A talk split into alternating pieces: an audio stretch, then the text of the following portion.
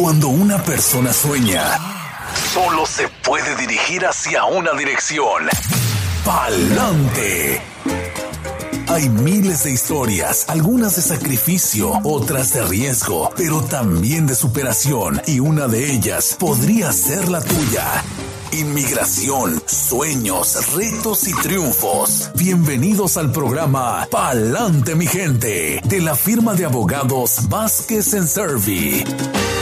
Efectivamente, a la abogada Bárbara Vázquez es a quien le damos la bienvenida hoy, como siempre, aquí en Palante, mi gente. Buenos días. Muy buenos días a todos. Aquí un nuevo episodio de Palante mi gente compartiendo con ustedes como siempre y como de costumbre los días martes información sobre los temas de inmigración. Hoy día vamos a estar compartiendo con ustedes información del estatus U, los cambios al manual de política con respecto específicamente a los permisos de trabajo que el gobierno anunció la semana pasada, estaría considerando dar por un periodo de cuatro años para las personas que tienen una solicitud pendiente para estatus U. Como sabemos anteriormente, el gobierno demoraba de tres años y medio hasta cinco años a veces para considerar o mirar la solicitud de estatus U y determinar si el solicitante debería ser considerado para acción deferida y puesto en una lista de espera, porque sabemos que las cuotas de las visas U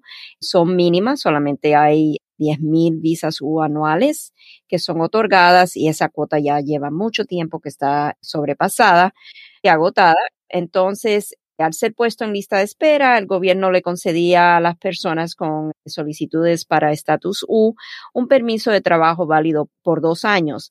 Pero ahora, bajo la nueva política que recién anunció el gobierno la semana pasada, USCIS emprenderá lo que es un proceso de determinación de buena fe que es algo que ellos han nombrado por sus siglas en inglés BFD.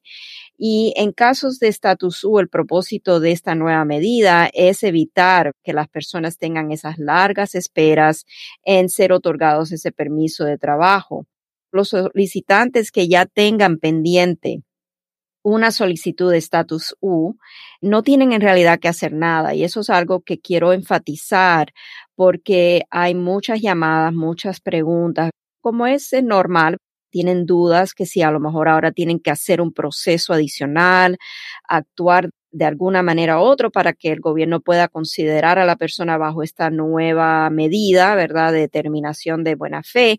Y en realidad no, si usted ya tiene su solicitud de estatus U pendiente con el gobierno, entonces el gobierno va a tomar esa iniciativa y va a empezar lo que es el proceso de evaluar esas solicitudes para determinar si esa solicitud es una solicitud que puede ser considerada de buena fe y el solicitante entonces tendría la oportunidad de ser otorgado lo que es el permiso de trabajo por cuatro años y siempre y cuando el gobierno determine que la persona se merece, que el gobierno ejerza favorablemente la discreción. El gobierno le enviará una notificación a la persona, ¿verdad? Solicitante eh, de estatus U que califica bajo lo que es esa determinación de buena fe y si el solicitante tiene su solicitud para el permiso de trabajo ya pendiente que debió de haber sido enviado junto con la solicitud para el estatus U.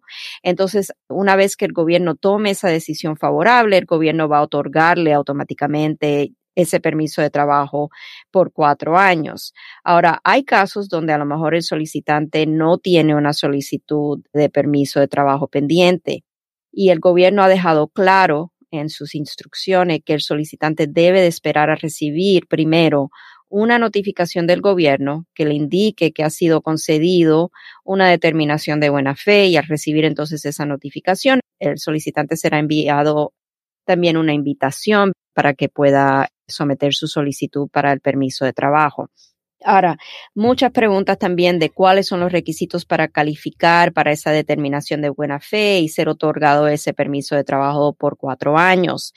La solicitud para el estatus U debe ser considerada no fraudulenta. Eso es lo principal. Una vez que el gobierno se siente a revisar esos datos, el gobierno quiere estar seguro de que esa solicitud sea una solicitud válida, que no haya sido con mentiras, que no sea fraudulenta. También debe de estar completa la solicitud y debe de cumplir con los requisitos evidenciales que como inicio tiene que incluir la certificación de la orden pública, o sea que cuando se entregó esa solicitud para el estatus U todavía estaba dentro de los seis meses de validez la certificación de la orden pública, también tiene que incluir lo que es una declaración del solicitante para el estatus U y los chequeos de seguridad deben de estar finiquitados y los resultados deben de haber sido recibidos por el gobierno. O sea, la toma de las huellas dactilares tiene que ya haber sido completada y el gobierno tiene que haber recibido lo que son los resultados de esa toma. También el solicitante para el estatus U debe estar viviendo aquí en Estados Unidos para ser concedido la determinación de buena fe y para ser concedido la acción deferida y el permiso de trabajo. O sea, alguien que a lo mejor sea un solicitante principal o una persona derivativa que esté en el extranjero esperando la resolución del caso de estatus U no puede entrar dentro de este nuevo beneficio porque la acción deferida es para personas quienes están aquí en Estados Unidos físicamente y obviamente la persona que esté en el extranjero de nada le sirve recibir un permiso de trabajo porque no va a poder trabajar dentro de Estados Unidos si está fuera. También otra de las preguntas que es muy frecuente es si los familiares calificativos, quienes han aplicado como derivativos para el estatus U, también serán considerados para esta determinación de buena fe. Y la respuesta es sí, los familiares calificativos también serán considerados siempre y cuando el solicitante principal sea elegible y otorgado una determinación de buena fe. Recordemos que para que un derivativo pueda derribar un beneficio migratorio, usualmente se requiere que la persona principal califique si la persona principal del estatus U queda descalificada por alguna razón u otra, entonces el gobierno no va a otorgarle el beneficio a la persona derivativa. Ahora, los familiares derivativos no son automáticamente otorgados un permiso de trabajo. Ellos también deben contar con lo que es una solicitud de familiar calificativo derivativo, que es la I-918A, propiamente archivada con USCIS también deben de demostrar que existe esa relación familiar que los califica para derribar el beneficio y deben de también pasar sus propios chequeos de seguridad. No es algo que es automático y depende de la persona principal y de estos otros requisitos. Ahora, también nos hacen con mucha frecuencia la pregunta si la persona podría ser considerada inelegible para esa determinación de buena fe que ahora el gobierno ha dicho que va a implementar en su revisión de estos casos. Los solicitantes que sean rechazados para la determinación de buena fe no van a recibir el permiso de trabajo por cuatro años y ellos tendrán que esperar que el gobierno revise su solicitud y decida si merece ser puesto en lista de espera y ser otorgado la acción deferida, básicamente lo que es el proceso antiguo. Generalmente los solicitantes quienes sean considerados un riesgo para la seguridad nacional o la seguridad pública no serán elegibles. El gobierno ha publicado lo que es una lista no exhaustiva de delitos que harán que el solicitante para el estatus U sea inelegible para una determinación de buena fe y estos delitos son, por ejemplo, delitos de asesinato, violación sexual, abuso sexual, ofensas que involucran armas de fuego, materiales explosivos o armas destructivas, ofensas relacionadas a la trata de persona, esclavitud, servidumbre involuntaria, asalto agravado, ofensas relacionadas a la pornografía infantil, la fabricación, distribución o la venta de drogas y narcóticos. El gobierno en estos casos siempre tiene discreción amplia en determinar si el historial penal de la persona que, está solicitando el estatus U tiene alguna indicia de poner en riesgo la seguridad nacional o pública.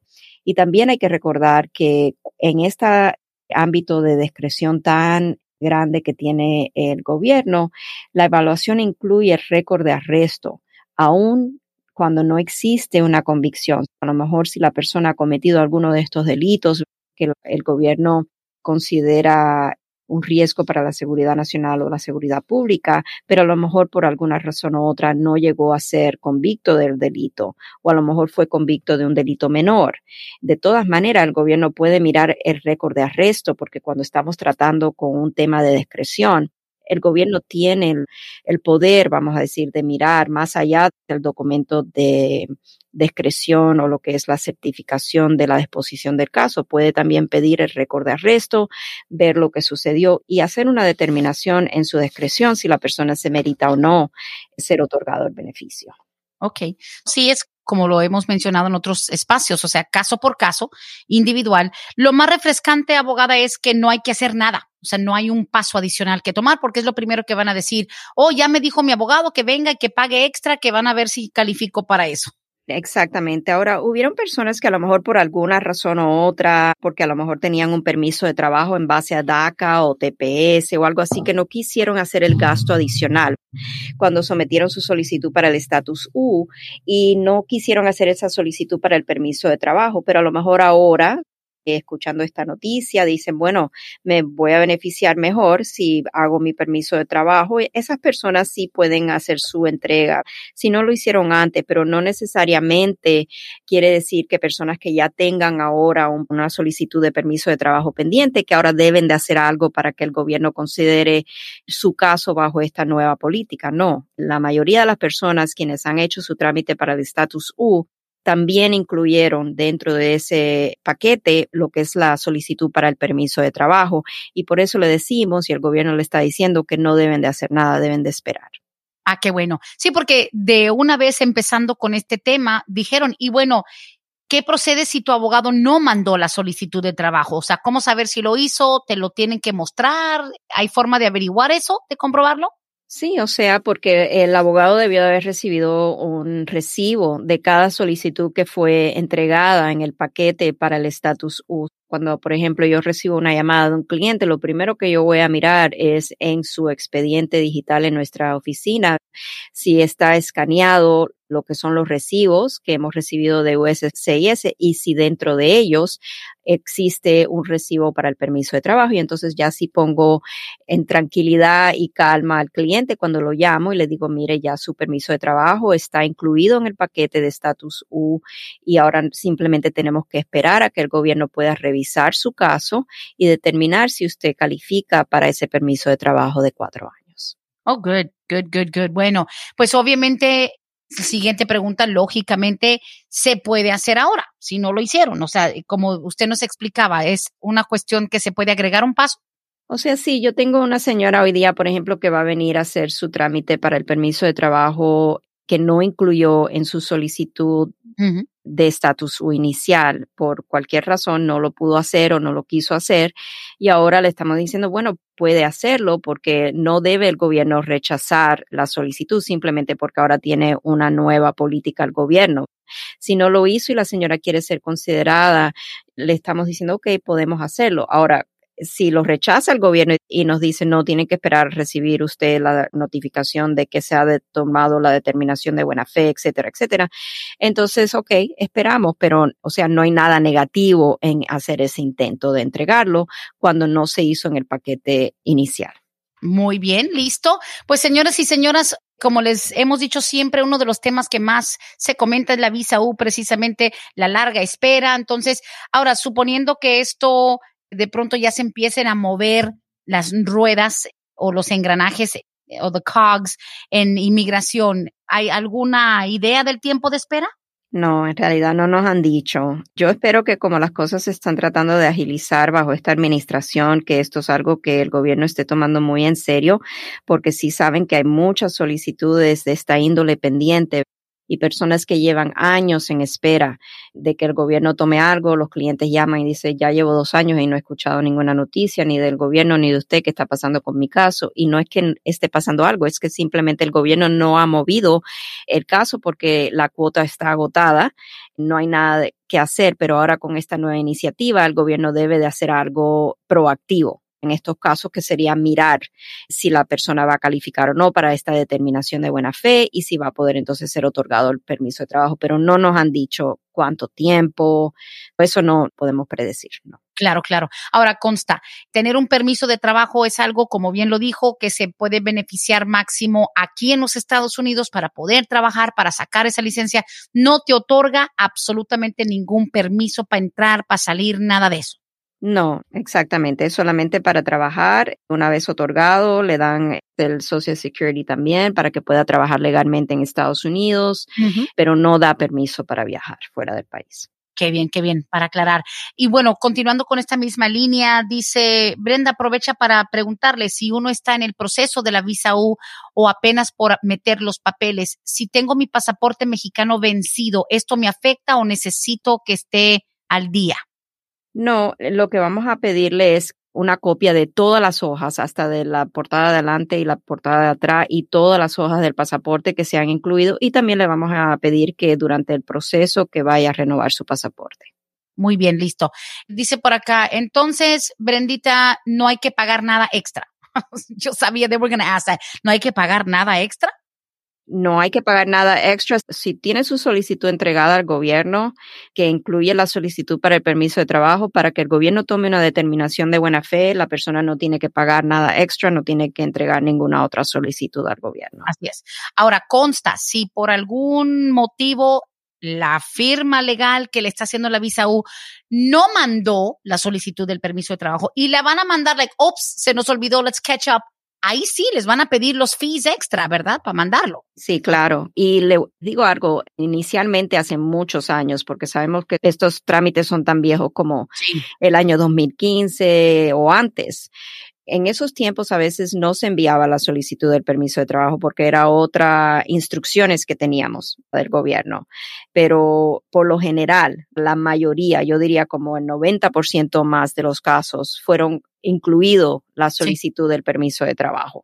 Pero si la persona no ha hecho ese trámite porque no lo pudo hacer, a lo mejor no tenía los fondos para pagar las tarifas del gobierno o a lo mejor el gobierno no le otorgó lo que es un fee waiver, lo que es una exención de los costos de las tarifas de inmigración, o tenía la persona a lo mejor otro permiso de trabajo en base a TPS, DACA o algo diferente y no lo quiso hacer. Si ahora va a hacer su solicitud para un permiso de trabajo para ser considerado ya sea para la lista de espera en un futuro, acción deferida en un futuro, entonces sí tiene que pagar las tarifas del gobierno o tiene que pedir una exención. Got it. Ok.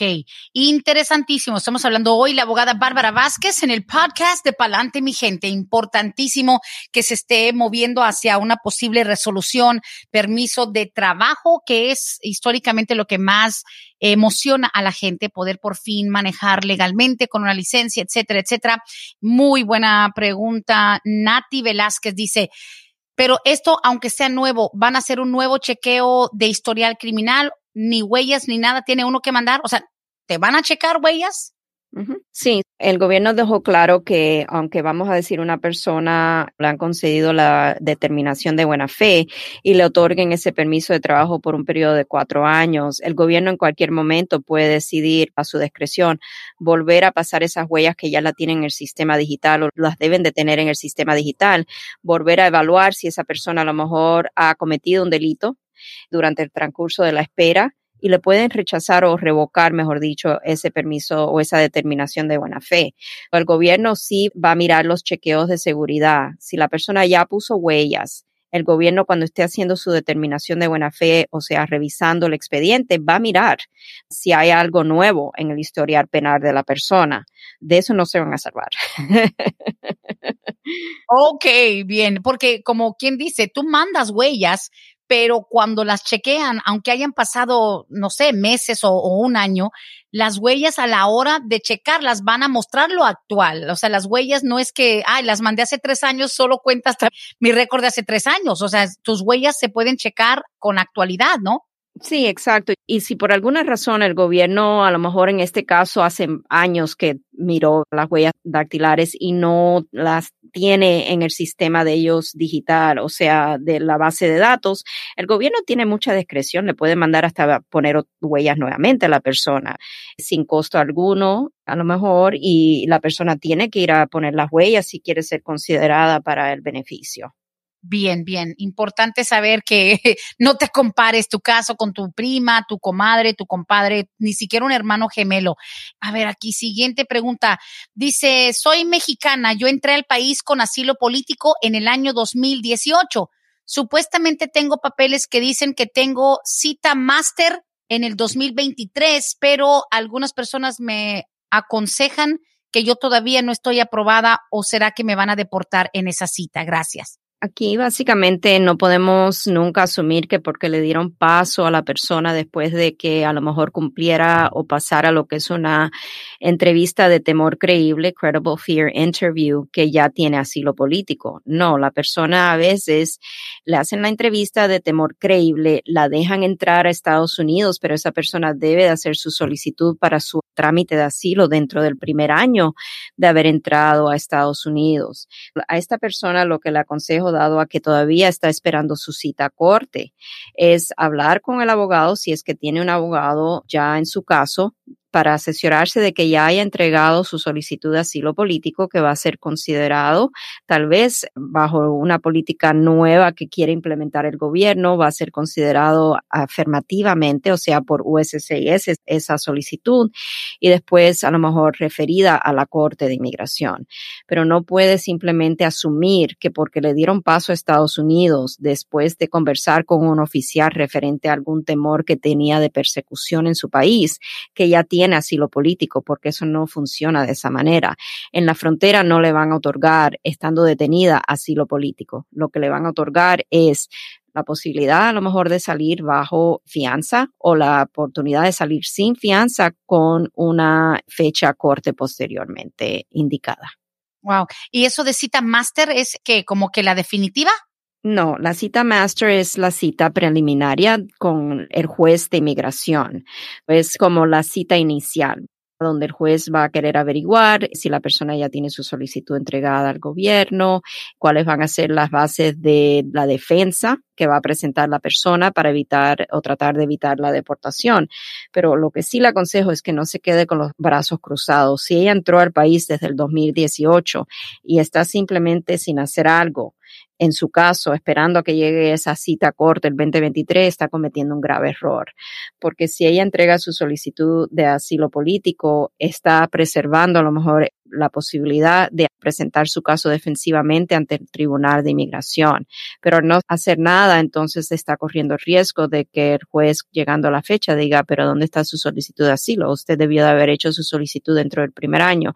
Ahora hay litigación y han habido casos que su abogado podría decirle más Rojas Méndez, que protege a muchas de estas personas que fueron dadas libertad, o sea, entrar al país con una cita corte, quienes no sabían o no fueron propiamente avisados, puesto en aviso de que tenían solamente un año para hacer su solicitud de asilo político. A lo mejor ella cae dentro de esa clase, es una acción colectiva que hubo y a lo mejor ella califica si no ha hecho su solicitud para el asilo político dentro del primer año, a lo mejor califica para esa protección de ese caso. Es muy importante consultar con su abogado. Sí, definitivamente. Le voy a explicar un poquito el caso de una persona conocida mía que está como miles de personas. Ella es ciudadana americana, su pareja es salvadoreño que lleva ya más de 15 años en los Estados Unidos. Ellos se acaban de casar. Él tiene tres hijos en El Salvador, todos son mayores de edad. Creo que la menor tiene 18, tiene una de 22 y una de 26. O sea que él tiene sus hijas allá. Él no tiene hijos nacidos aquí y tampoco con la ciudadana. Entonces, la duda que tiene ella, dice esta persona, dice, mira, cuando hables con la abogada, pregúntale. Dice, yo como ciudadana, yo me casé con mi esposo una semana antes de que su hija, la más chiquita, cumpliera los 18. Ahora consta, él nunca ha vuelto a El Salvador. Él lleva, le digo, más de 15 años aquí viviendo sin problemas de ley ni un ticket de tránsito. Entonces, el salvadoreño, 15 y pico de años, se casan ellos. Dice, creo que mi hijastra queda dentro del proceso. No han empezado un proceso, pero se casaron una semana antes de que esa muchacha cumpliera 18. Entonces, ahora aquí está la cosa.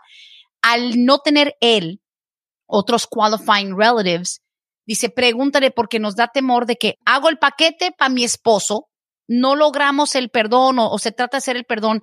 Y si mi esposo lo mandan a El Salvador, ¿de verdad sería por 10 años? Y la hija tendría que esperar también 10 años allá, porque sí sería un poquito irónico que la hijastra, pues, de la ciudadana, si tengan la manera de arreglar más rápido que su propio padre, o cómo funcionaría un escenario de estos. ¿Pero la hija está aquí o en El Salvador? No, no, no. ninguno de sus tres hijos han pisado Estados Unidos, están allá. Ok. No, en caso donde es un patrocinador ciudadano estadounidense, el trámite es separado, no es derivativo. La hija, quien tenía menos de 18 años de edad cuando se casó la pareja, la ciudadana con el señor del Salvador, va a calificar por su propia cuenta independiente al padre. Wow. Vamos a decir que el padre a lo mejor sea castigado porque no le aprueban el perdón, como ella, estamos hablando hipotéticamente, hypothetically, ¿verdad?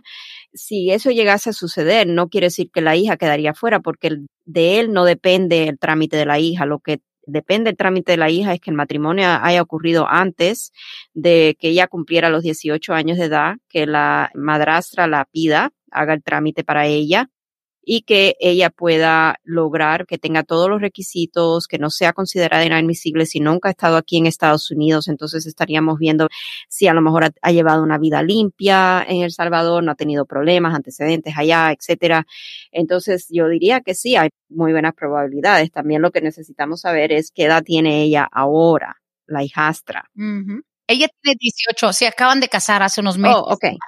Yo le diría que debe de hacer su trámite para ella inmediatamente y la razón por la cual debe hacer el trámite inmediatamente es para asegurarse de que no haya cumplido los 21 años de edad y que entonces quede en lista de espera. Ahora, el hacer ella el trámite ahora para la niña que tiene 18 años de edad, eso va a lock in. La va a asegurar la va a asegurar para propósito de la ley de Child Status Protection Act, que siempre, aunque ella cumpla los 21 años de edad, vamos a decir que no haya inmigrado, oh, cumpla los 21 años de edad, siempre para propósito de la ley de inmigración va a estar considerada como menor de 21 años de edad. Ella debe hacer su trámite.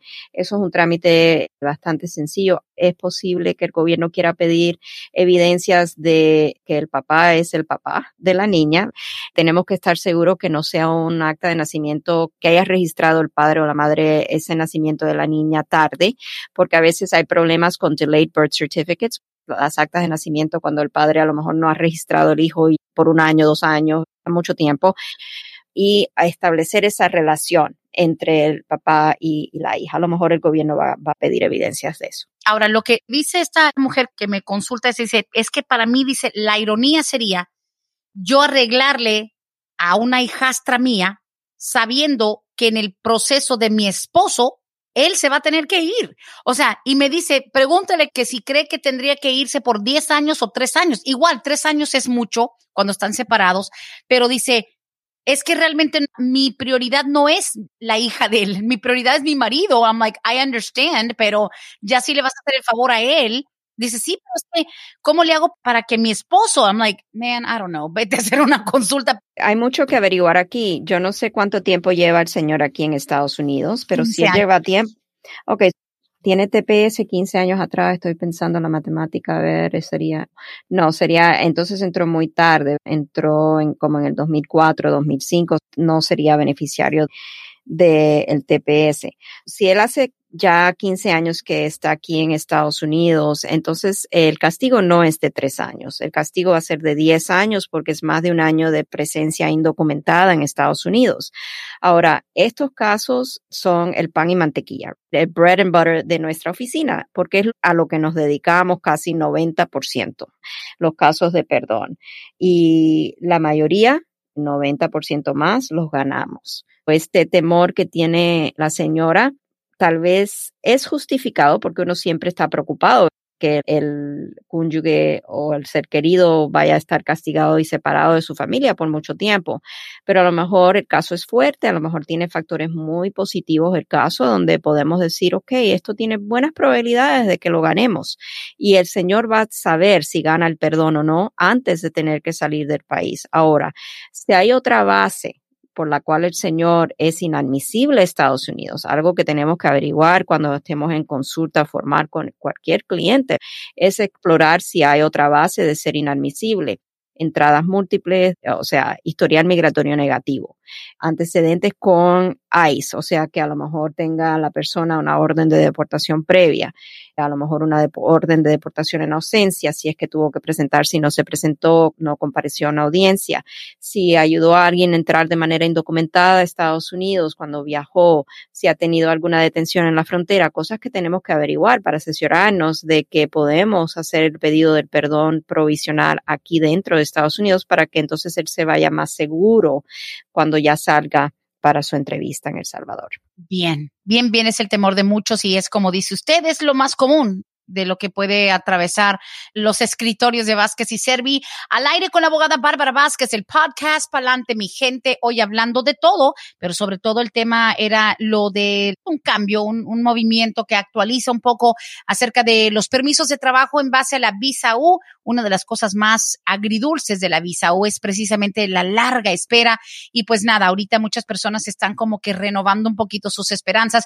Llamadas en vivo 770 686 3424. Es prioridad la llamada en vivo para sus preguntas. Pero sí tenemos unos cuantos textos. Dice aquí, abogada, yo estoy esperando mi cita en Ciudad Juárez. Ya me aceptaron el perdón, según, pero se me hace mucho tiempo. Desde marzo del 2019 mandamos la carta de los antecedentes penales de México. Ya me preocupé. No hay que preocuparse, sabemos que hubo un inconveniente, la pandemia del COVID-19.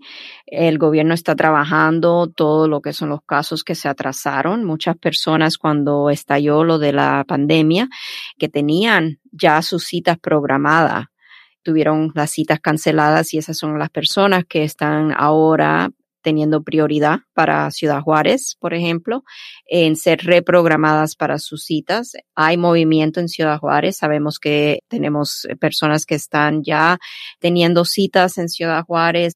Simplemente hay que ejercer paciencia y tal vez sea necesario actualizar alguna información. Eso es algo que Ciudad Juárez le va a notificar, ya sea a usted directamente o al abogado, si es que tiene abogado en el caso, qué documentación quiere que sea actualizado. A veces hay que actualizar lo que son las declaraciones de impuestos, la FTV de manutención, si se vence o ya está vencido el antecedente de policía, el antecedente penal, a veces hay que actualizar eso.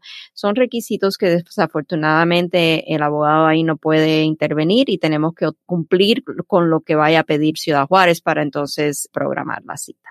Claro, sí, porque fue precisamente unos meses antes de que la pandemia se desatara al 100. Dice por aquí, pregunta para la abogada, somos clientes en su oficina.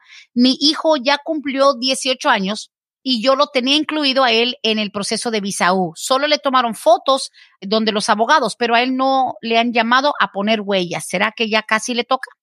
Eso depende, o sea, debe de llamar a la oficina, dejar un recado para el abogado para estar seguro de que ya hemos recibido los recibos de la solicitud de derivativo del hijo. Seguramente ya están en nuestro poder si es que ya nosotros enviamos ese paquete. La toma de las huellas dactilares también fue algo que se atrasó muchísimo por lo del COVID. Tuvieron mucho tiempo las oficinas cerradas y en estos casos de estatus U hasta la fecha, ¿verdad? Antes de que se implementara esa nueva política que recién se anunció la semana pasada. No es algo que en realidad era de prioridad porque el gobierno sabe que estos casos van a estar pendientes muchos años por lo de la cuota limitada y el hecho de que esa cuota está agotada hace mucho tiempo. Ok, Got it, got it. Tengo una pregunta un poquitito larga, voy a tratar de resumir. Dice, fíjate que mi hijo me metió la petición I-130 me la aprobaron, pero como tengo presencia indocumentada, sometí un perdón por parte de mi esposo, que es residente. Ya va a ser un año que sometimos eso. En diciembre fui a las huellas, pero no me ha llegado respuesta. Desgraciadamente la vida me cambió con el COVID. Mi esposo enfermó y está en el hospital desde mayo. Los doctores no me dan mucha esperanza porque le quedó una fibrosis. Está dependiente de máquina 24/7. Ah, mis preguntas, ay, qué terrible, la verdad. Ah, mis preguntas son, ¿no podría hacerse algo para acelerar esta respuesta del perdón? Yo necesito principalmente manejar y trabajar para poder estar pendiente de él, de mis hijos y de la casa. Mi segunda pregunta, si Dios no lo quiera y mi esposo fallece, mi caso de migración se pierde. Tengo tres hijos, un adulto quien fue quien hizo la petición para mí y tengo dos hijos ciudadanos más, uno de 17 y uno de 8. Mil gracias y te estaré escuchando en el programa. Primero que nada, como decíamos, abogada, lamentamos mucho la situación de salud. Sabemos que el COVID sí volteó millones de vidas de familias al revés. Esperemos que de pronto haya algún milagro y que se pueda recuperar. Pero esa es la situación que nos plantean. ¿Qué nos puede decir? Lo que le voy a aconsejar es que si tiene abogado en su caso, que definitivamente hable con su abogado para que a lo mejor que el abogado pueda hacer un pedido para expedite, para expeditar el trámite del perdón va a tener que tener las evidencias, obviamente, de la hospitalización, el estado de salud del esposo, o sea, lo crítico que está él para que el gobierno considere, y ahí voy a hacer énfasis porque solamente una consideración no es mandatorio que porque se pida que el gobierno agilice una decisión que lo van a hacer. Simplemente se puede exponer el problema que presenta el caso y la necesidad de la señora en tener su caso resuelto. Eso es lo principal con un proceso como el que ella tiene pendiente, desafortunadamente no le van a dar un permiso de trabajo. Ahí lo de la licencia es algo que este proceso no le va a otorgar licencia de conducir. Ella va a tener que eventualmente tener esa cita en su país natal, en la embajada, y ser concedida la residencia, entrar ya como residente y entonces tener su licencia de conducir. Aquí el problema mayor que yo veo tendría que revisar la ley de sobrevivientes, pero el problema mayor que yo veo es que el patrocinador de esta solicitud no es el esposo, es el hijo. Y eso es un problema porque si fuera el patrocinador el esposo y el esposo fallece, entonces sí, esa solicitud por operación de ley se convierte en una autopetición y sigue la solicitud sobreviviendo para propósito de continuar al proceso del perdón. Si el esposo fallece en este caso, sabemos que el hijo no puede ser el familiar calificativo para propósito de pedir ese perdón de presencia indocumentada. Ahí es a donde tenemos que mirar a ver si la ley de sobreviviente aplicaría en este caso, porque está, o sea, fallece la persona principal a quien le está tratando ella de indicar al gobierno que el esposo residente es el que va a sufrir el perjuicio extremo si a ella no le otorgan el perdón. Pero al no estar en vida ese familiar calificativo, entonces ahí a lo mejor se rompe esa posibilidad de poder demostrar eso. Y yo creo, si no me equivoco, que la ley de sobrevivientes solamente aplicaría si fuera el esposo el patrocinador de la solicitud I-130, si él fallece, entonces sigue viviendo esa petición por la razón de la ley de sobrevivientes, aunque ese patrocinador fallezca, si ese patrocinador también es, por ejemplo, el familiar calificativo para propósito del perdón, eso es presumido, right? It's presumed. El gobierno presume que existe perjuicio extremo, aún habiendo fallecido el patrocinador calificativo para el perdón. No sé si me explico, un poco complicado, pero ese es mi temor, el hecho de que aquí no es el esposo quien la pidió, es el hijo y es el esposo a través de quien ella tiene que pedir el perdón de presencia indocumentada. O sea que la categoría en la cual se encuentra su esposo para el propósito de su participación en el proceso se vería afectada si él pierde la vida. O sea, en ese caso, quien la pide es el hijo. Nos resulta claro y lo explicamos un poco más detalle, sí. Quien la está pidiendo es el hijo. Si le estuviera pidiendo su marido directamente y él fallece siendo el patrocinador principal, tiene más peso la solicitud y sobrevive. Pero como él es el familiar calificativo adicional, o sea, es un poquito más delicada y sí se vería afectada la solicitud. Qué barbaridad. Claro, porque sabemos que un perdón no se puede pedir a través de un hijo. Aquí ese nexus familiar es el esposo para propósito del perdón. Si el esposo fallece, entonces, ¿dónde está el nexus? El nexus se ha roto, right? Claro. Increíble. Ojalá que, como le digo, he visto, de, de hecho, tengo una colega locutora que su madre estuvo a punto de morir. De hecho, la llamaron para decirles a todos, vengan a despedirse de su mamá. Y así estuvo por días, días, días. Y de repente la señora mejoró increíblemente, ya está fuera de peligro. Pero sí, sabemos que el COVID no es tan sencillo como para una persona como para otra. Entonces, ojalá que realmente se realice un verdadero milagro y que su salud mejore. Que así sea. Wow. Seguimos con las preguntas. A ver aquí. Ok, esta pregunta que nos hacen. viene siendo el cornerstone, la piedra fundamental de la solicitud y las dudas y la frustración de millones de inmigrantes. Y es la pregunta más sencilla, pero que tiene una respuesta no, no, no, no. Abogada, dice aquí, ¿por qué se desata el castigo de 10 años? Yo le contesté, le dije, porque según la abogada, esta persona lleva más de un año de presencia indocumentada acumulada. Y dice, pero entonces, ¿cómo evitar los 10 años de castigo? Esa es la pregunta del millón. ¿Cómo evitar los 10 años de castigo? ¿Y cómo saber si te tocan 10 años o, o 3 o 20? Right. Diez años de castigo le toca a una persona quien ha acumulado más de un año de presencia indocumentada en el país después del primero de abril del 97.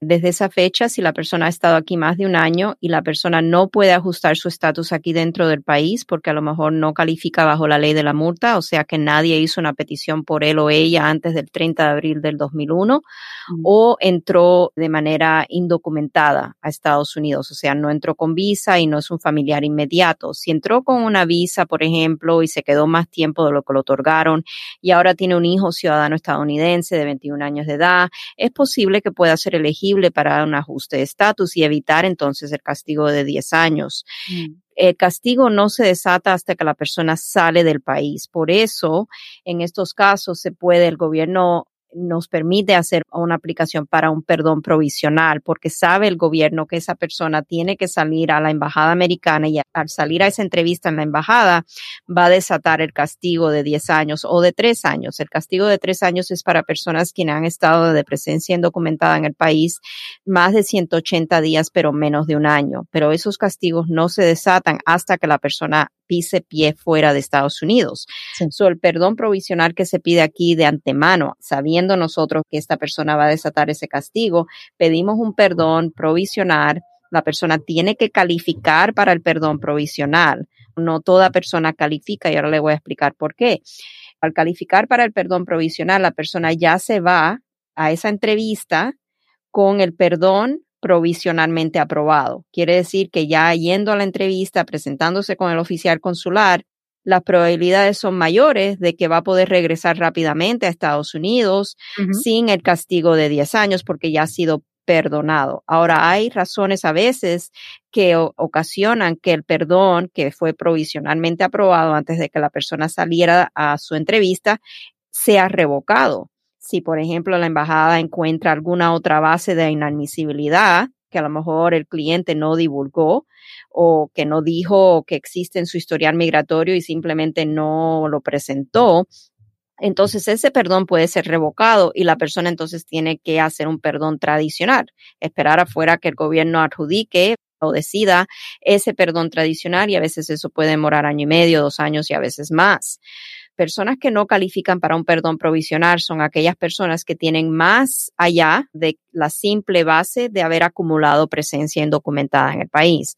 Aquí estamos hablando de personas que a lo mejor necesitan un perdón por un crimen de bajeza moral, personas que a lo mejor necesitan un perdón porque trajeron a su cónyuge, su hijo o mamá o papá con ellos de manera indocumentada a Estados Unidos, personas quienes a lo mejor por ejemplo, hayan cometido una representación falsa, aplicaron a lo mejor en algún momento dado para una visa o para lograr entrar a Estados Unidos con documentos fraudulentos o con mentiras, por ejemplo.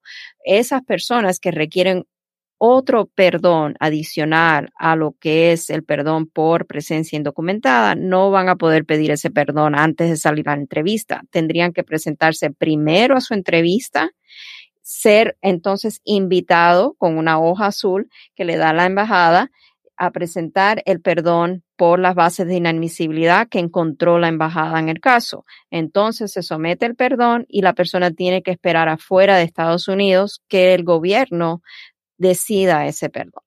Excelente, wow, pues sí, y esa es la historia de miles, de miles esperando esa respuesta, precisamente cómo le hago para saber, me van a dar el perdón y todavía siendo aprobado puede cambiar, puede ser revocado. Hay que cuidar mucho los detalles y la información. Otra pregunta, en promedio, ¿cuánto tarda en obtener resultado de una solicitud del FOIA? Promedio, le podría decir que a veces de seis a nueve meses, a veces es más rápido, dependiendo de qué tan viejo sea el expediente. A veces están en National Record Center, donde es la central de los expedientes y eso puede demorar mucho tiempo. A veces tenemos que ah, volver a hacer el pedido si es que vemos que lleva mucho tiempo en espera y que no hemos recibido un resultado. A veces el gobierno simplemente ignora el pedido Desafortunadamente es lo que pensamos en algunos de nuestros casos que llevamos pendientes en espera y volvemos a hacer esa solicitud. Y a veces eso nos da, el hacer la solicitud nuevamente, nos da un resultado más rápido que si seguimos esperando, hacer lo que llamamos status inquiries. Definitivamente. Siguiente pregunta, también una clásica. Buenos días, Brenda. ¿Podría decirnos de nuevo cuál es la fecha en la que tuvo que haber entrado un joven para poder aplicar para el DACA? ¿Cómo no? Básicamente para el DACA tuvo que haber llegado a Estados Unidos antes de los 16 años de edad, tuvo que continuamente haber residido aquí en Estados Unidos desde el 15 de junio del 2007 y estar aquí físicamente aquí en Estados Unidos desde el 15 de junio del 2012. Básicamente, vamos a decir el 2007, tiene que tener esa residencia continua y eso tiene básicamente a veces una connotación legal porque a veces hay salidas de Estados Unidos que pueden romper lo que es esa residencia continua en Estados Unidos. Siempre cuando el joven es entrevistado por nuestra oficina. Por ejemplo, vamos a tomar todo el historial de entradas y salidas a Estados Unidos para asesorarnos de que no haya roto lo que el gobierno considera esa continuidad de residencia desde el 2007. Wow. Sí, desde el 2007 en adelante, obviamente todo el que entró después del 2 de junio del 2007 quedó fuera de la ventana, ¿no? Right, porque no puede demostrar esa presencia continua aquí en Estados Unidos. Del 7 hasta el 12. Makes sense. Ok, un poquito confuso porque sabemos que a la hora de que cuando ya se dijo que el DACA se restauraba, que iban a poder hacer solicitudes nuevas, mucha gente tal vez piensa que el tiempo no va a ser retroactivo el requisito de la entrada, pero sigue siendo que tenían que haber entrado antes de junio del 2007. Sí, correcto. Karen. Aquí nos dice Claudia, dice, buenos días, mi esposo no pudo renovar su DACA por un DUI que se declaró culpable en el 2019. Se le venció el DACA en el mes de febrero del 2020.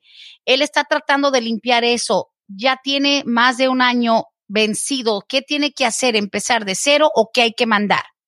Él está tratando de resolver un DUI al que se declaró culpable y quiere saber, ya lleva más de año y medio con su DACA vencido. Sí, tiene que aplicar como una solicitud inicial con todas las evidencias que hizo o sometió junto con esa primera solicitud que hizo. Y es difícil. El DUI sí es un, un crimen descalificativo o depende de cómo pueda limpiar eso, a lo mejor reducir el cargo a otra cosa, reckless driving, algo que no sea tan severo como el DUI, entonces posiblemente se puede volver a ser considerado por el gobierno para el DACA, pero siempre va a estar a la discreción del gobierno otorgarle o no de nuevo el beneficio por supuesto, porque puede ser que se limpie el DUI y haya otros factores distintos, ¿no? Falta de evidencia, etcétera. Abogada, y mire, tengo la misma pregunta como por cuatro personas que dicen, Brenda, vi tu post, entré un poquito tarde. ¿Nos puede resumir en estos últimos dos, tres minutos lo que comenzó el programa con lo de la visa U? Dice aquí una de sus clientas, de hecho, dice, Brendita, Brendita, please, yo soy cliente de la abogada Bárbara, tengo desde el 2016 con la visa U esperando, ya hice todo, es con ella, no escuché completa la información y para todo, tengo otros tres mensajes iguales. Resumir el hecho de que se puede o no, qué hay que hacer, cuándo se puede esperar movimiento en los permisos de trabajo para quienes están esperando la visa U. Cuéntenos. Básicamente el gobierno actualizó su manual de políticas y ha decidido que va a revisar por su propia acción. No es que las personas tengan que hacer algo adicional. El gobierno va a estar revisando todas las solicitudes que tiene pendientes de estatus U para determinar si esa solicitud califica para algo que ellos han nombrado una determinación de buena fe. Para ser considerado bajo esa nueva determinación, la persona tuvo que haber entregado una solicitud que no sea fraudulenta, o sea, la solicitud de estatus 1 pudo haber sido de mentiras o con fraude, que sea una solicitud de buena fe. También tiene que haber estado completa la solicitud con lo que es los requisitos evidenciales iniciales, que son la certificación de la orden pública, la declaración de la víctima o del solicitante para el estatus U, y también el gobierno tiene que ya haber finiquitado la toma de las huellas dactilares y esos resultados tienen que estar en manos del gobierno. La persona tiene que estar viviendo aquí dentro de Estados Unidos y si el gobierno determina por su propia cuenta, sin que el cliente o la persona tenga que hacer algún paso adicional, que se merita la discreción del gobierno ser otorgado esta determinación de buena fe, entonces el gobierno le va a otorgar a la persona una notificación diciéndole que ha sido considerado, que ha sido aprobado para esa determinación de buena fe y le va a enviar un permiso de trabajo por un periodo de cuatro años. Ese es el resumen.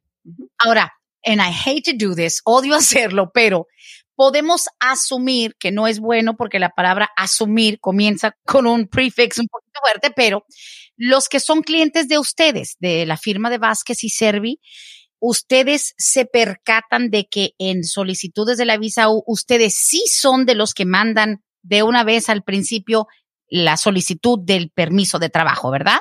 Sí, o sea, en los tiempos, vamos a decir 2012, 2014, en esos tiempos anteriormente no se enviaba porque simplemente las instrucciones no proveían la posibilidad.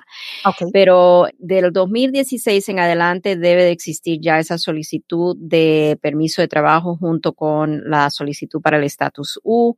Se debía haber entregado. La persona siempre puede llamar a la oficina, hablar con la paralegal en el caso para recibir un, eh, si no lo ha recibido ya, lo que son los comprobantes de los recibos que tenemos de todas las solicitudes del paquete de estatus U que hemos recibido y ahí va a estar la I-7 65, que es la solicitud para el permiso de trabajo.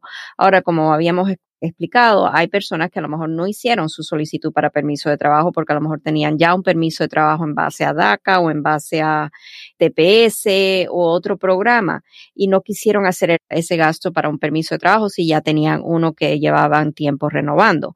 Y esas personas a lo mejor no tengan esa solicitud de permiso de trabajo. Y lo que el gobierno ha aconsejado en esos casos, por lo general, es esperar a que ellos tomen una determinación de buena fe y entonces le van a estar mandando una invitación para que entreguen una solicitud para el permiso de trabajo en base al estatus. Bien, bien. Pues bueno, me imagino que esto va a abrir las avalanchas de llamadas telefónicas a la oficina. Ahora, un poquito de internal housekeeping rapidito. ¿Ustedes tienen tal vez algún método mejor que otros, abogada, ustedes con la carga de clientes que tienen, pero pues el equipo trata de estar pendiente de todo? ¿Cuál es la mejor forma? Precisamente de decir, hey, can you update? ¿Puedo ver o qué onda con lo mío? Porque les tiene que pasar lo que nos pasa a nosotros quiero saber de mi caso. ¿Qué novedades hay? ¿Es mejor llamada telefónica? ¿Es mejor un correo electrónico? ¿Qué nos puede decir acerca del manejo de información para sus clientes? Ok, lo primero es nosotros enseguida que recibimos una notificación en cualquier caso le vamos a estar notificando al cliente. Eso es lo primero. Si no han recibido una notificación de nosotros y usted es cliente por estatus U es porque nosotros no hemos tenido ninguna notificación del gobierno, lo cual es totalmente 100% normal en casos de estatus U, porque sabemos que el gobierno después de que le envía la cita para la toma de las huellas dactilares es silencio total, lo que recibimos nosotros del gobierno. Y eso es normal por el hecho de que hay una cuota que está agotada hace años. So, el gobierno no nos va a notificar hasta que no llegue el momento de notificarnos, que puede ser cuatro o cinco años después. Eso es uno. Lo otro es que el cliente puede verificar llamando a la oficina pidiendo hablar con la paralegal para determinar si hemos recibido o tenemos los recibos. Pero primero le vamos a pedir, por favor, que si es cliente de Vasquez Survey, asegúrese de que ya no le hemos enviado la copia de los recibos en el caso, porque a muchos clientes deben de tener esa copia de los recibos de status U y simplemente es eso, un recibo que no va a decir más nada, va a decir que hemos recibido su caso. El cliente no recibe a su dirección directamente nada sobre su caso de estatus U porque es un trámite muy sensible. El abogado, si hay un abogado de por medio, siempre va a ser la persona que va a recibir esos datos. Recordar también que nosotros tenemos una política en la oficina de devolver las llamadas o los correos electrónicos durante 48 horas hábiles porque usted llame hoy y no reciba una llamada de regreso hoy, no quiere decir que no le vamos a devolver la llamada. Le vamos a devolver la llamada y hacemos todo lo posible por cumplir con las 48 horas hábiles, ya sea correo electrónico o llamadas telefónicas. Le pedimos por favor que no llamen porque hay personas que cada 30 minutos van a estar llamando a la oficina. Porque el abogado no me ha llamado y el abogado no me ha llamado y eso atrasa más va a trazar más el hecho de que nosotros podamos devolver la llamada porque hemos entonces recibido miles de mensajes que tenemos que estar mirando, ¿verdad? Si es el mismo cliente, atando ese mensaje a lo que es el, el expediente digital del cliente, eso atrasa más el hecho de que nosotros podamos devolver la llamada. Claro, abogada, increíble el programa. Sé que de aquí viene pues mucha información más. Esto es una situación que va cambiando día a día, semana con semana. Y lo bueno es que siempre tenemos contacto con ustedes a través de Palante Mi Gente. También búsquenlo en los podcasts. Si tú pones Google Podcast, buscas Palante Mi Gente Podcast, lo van a encontrar. La página de Vázquez y Servi www.imlaw.us, si no me equivoco.